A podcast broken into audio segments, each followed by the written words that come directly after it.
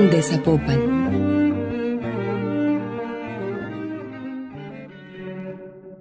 ¿Qué relevancia tiene el rol de la mujer en los procesos comunitarios y de transformación social?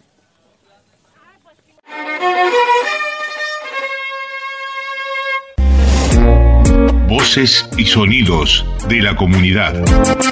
Experiencias de la cultura viva comunitaria.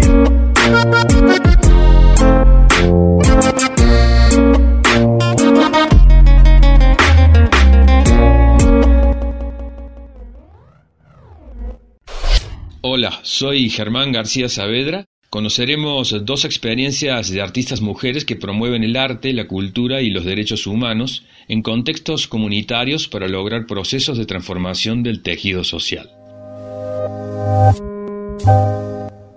¿Cómo se llama su organización? ¿Cuánto tienen trabajando y cuál es tu rol? ¿Qué tareas desempeñas habitualmente dentro de la misma? Mi nombre es Cristina Polonia Martínez Hernández. Mi organización eh, se llama Red Promotora de los Derechos de la Mujer Indígena en Jalisco. Tenemos 11 años en la organización. Se compone siete mujeres, que es Nahua, Triqui, Huirrárica, Mazagua, Purépecha.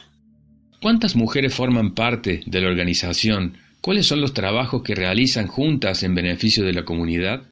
¿Y qué realizamos en nuestra comunidad de juntas? nosotros damos talleres de salud sexual y reproductiva porque había muchas niñas embarazadas a temprana edad. Por eso decidimos hacer esa asociación para darle talleres tanto como las mamás, las niñas, cómo cuidarse para que no se embarazaran a temprana edad. También damos talleres sobre la salud, la educación, derecho a decidir.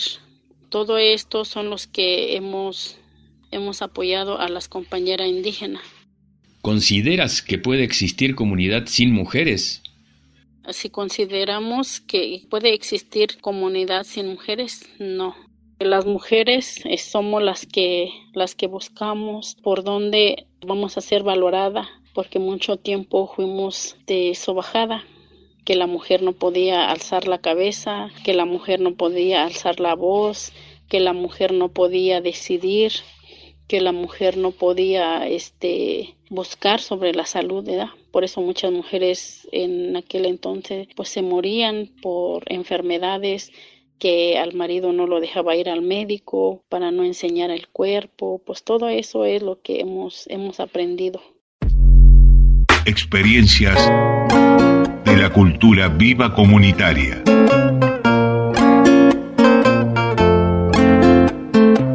Voces y sonidos de la comunidad. Esas fueron las palabras de Cristina Apolonia Martínez Hernández, lideresa comunitaria de la colonia 12 de diciembre en Zapopan, defensora de los derechos de la mujer indígena y directora de la organización Red Promotora de los Derechos de la Mujer Indígena en Jalisco. Soy Teresa Figueroa. La maestra Teresa Figueroa es narradora oral, defensora del territorio, una gestora cultural comunitaria originaria del municipio de Tonala. Es integrante del colectivo cultural Defendamos el Cerro de la Reina. Maestra, ¿nos presenta por favor su proyecto cultural comunitario? ¿Cuántas mujeres participan y qué tipo de roles llevan a la práctica?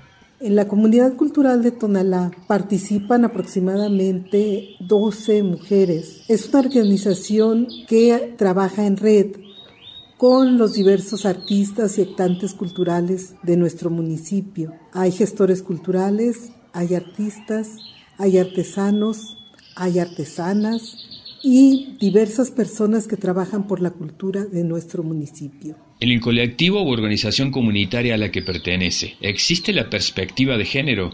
¿Consideras que hay equidad? Se procura que el trabajo sea horizontal, no existen roles de jerarquía. Sin embargo, todavía el que se trabaje en equidad es un propósito que está por construirse, que todavía no se alcanza.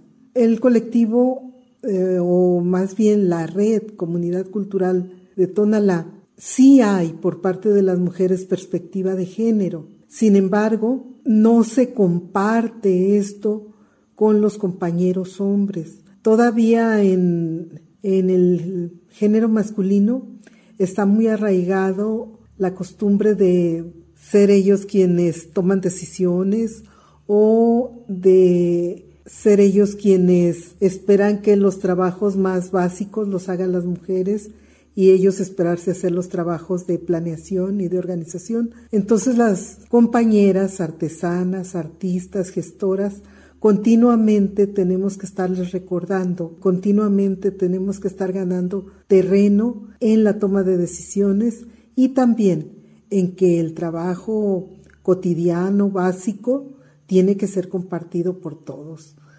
Este proceso parece que es largo, parece que es difícil y muchas veces vamos a contracorriente, muchas veces da lugar a discusiones, a controversias y a diálogos que son productivos, que están generando cambios, pero también a veces a discusiones que, que lamentablemente no, no llegan al género masculino, no acaban de ser comprendidas por los compañeros de género masculino.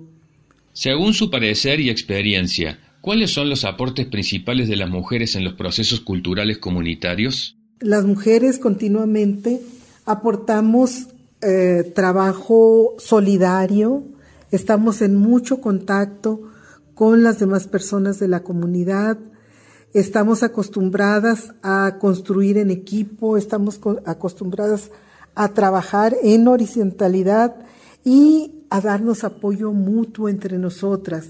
La mayoría, además de ser artistas y artesanas, somos gestoras y esto se le da menos a los hombres, se les da con menos facilidad y no porque, porque haya una vocación así, sino por una una costumbre de tiempo atrás, de que había quien hacía el trabajo de gestión y este generalmente recaía en las mujeres. Creo que estamos trabajando continuamente todos los días por el cambio, todos los días estamos tratando de que haya diálogo, todos los días estamos tratando de que haya eh, convencimiento de mirar desde la perspectiva de género y desde la equidad el trabajo que hacemos en conjunto. No ha sido fácil, no es fácil, porque venimos de una tradición que a quien tiene la posición hegemónica le resulta muy cómodo y no desea cambiar, sino que tenemos que estar continuamente recordándolos que es necesario por el bien de toda la comunidad. Voces y sonidos de la comunidad. Experiencias de la cultura viva comunitaria.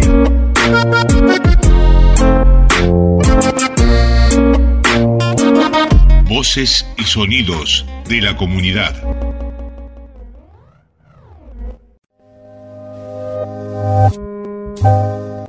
Las mujeres dentro de los proyectos culturales comunitarios son protagonistas al participar activamente y generar cambios positivos, los mismos que impactan directa y sostenidamente en sus comunidades.